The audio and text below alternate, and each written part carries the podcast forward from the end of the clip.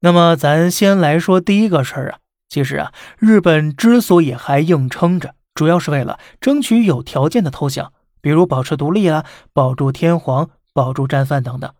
你答应呢，我就不抵抗了；你要不答应，那咱就玉石俱焚吧。多少呢？让你也不太好受。所以日本人不是不怕死，而是用玉石俱焚的姿态给自己争取谈判筹码，这才是日本硬气背后的真实目的。那好了，第二颗是啊，日本的态度为何又忽然大反转呢？这里就要说到啊，日本硬气的另一个原因了，也是日本自以为的最大倚仗——苏联。当时啊，中美英三国联合发布了波茨坦公告，督促日本无条件投降。本来呢，这是苏联也有参与的。但很怪呀，发布时却没有苏联署名，背后原因是美苏之间的博弈了。因为各自利益关系，苏联想在八月之后再发布公告，美国呢想早点七月就发了。双方谈不拢之下，于是美国就撇开苏联，提前发布了这份公告了。哎呀，可是这样一来呢，多少让日本人有点误解了。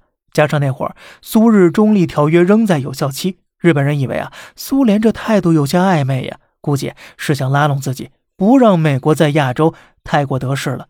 所以八月六号挨了原子弹后，直到八月七号，日本驻苏大使还在询问苏联方面的态度呢，希望让苏联居中调停。结果苏联人比美国还要狠呢。八月八日，日本大使见到苏联外长时，人家外长直接来了一个当面宣战。九号凌晨，苏联横扫七十万日本关东军。到了凌晨五点，苏联甚至快打到东京湾了。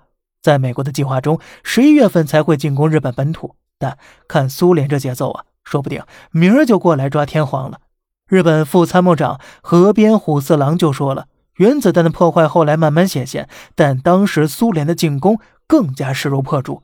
所以当天呢，美国投下第二颗原子弹后，日本才赶紧选择投降了。这样啊，好歹能争取点条件，不是？”这动作带慢点，让苏联这帮人猛打进来，那可是一点条件都别想谈了。那样一来，战犯呢，最轻也是送到西伯利亚挖土豆去。至于天皇，苏联恐怕连骨灰都不会给他留下的。一九九一年，苏联解体之后，日本还发现了一个让他们倒抽凉气的计划——引爆富士山。苏联人在当时计划向富士山火山投掷五百枚威力巨大的斯大林炸弹。从而引起火山爆发，加上日本岛处在环太平洋地震带上，富士山的爆发将引发一大串的地震，并招致持续不断的巨大海啸，甚至啊会导致日本本岛部分沉没。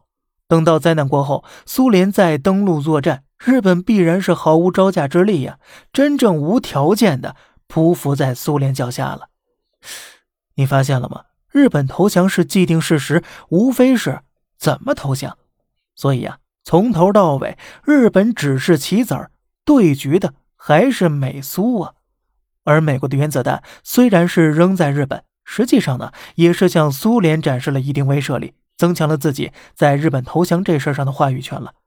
如果没有这两颗原子弹，让美苏之间天平倾斜一点点，日本的结局啊，可就很难说了。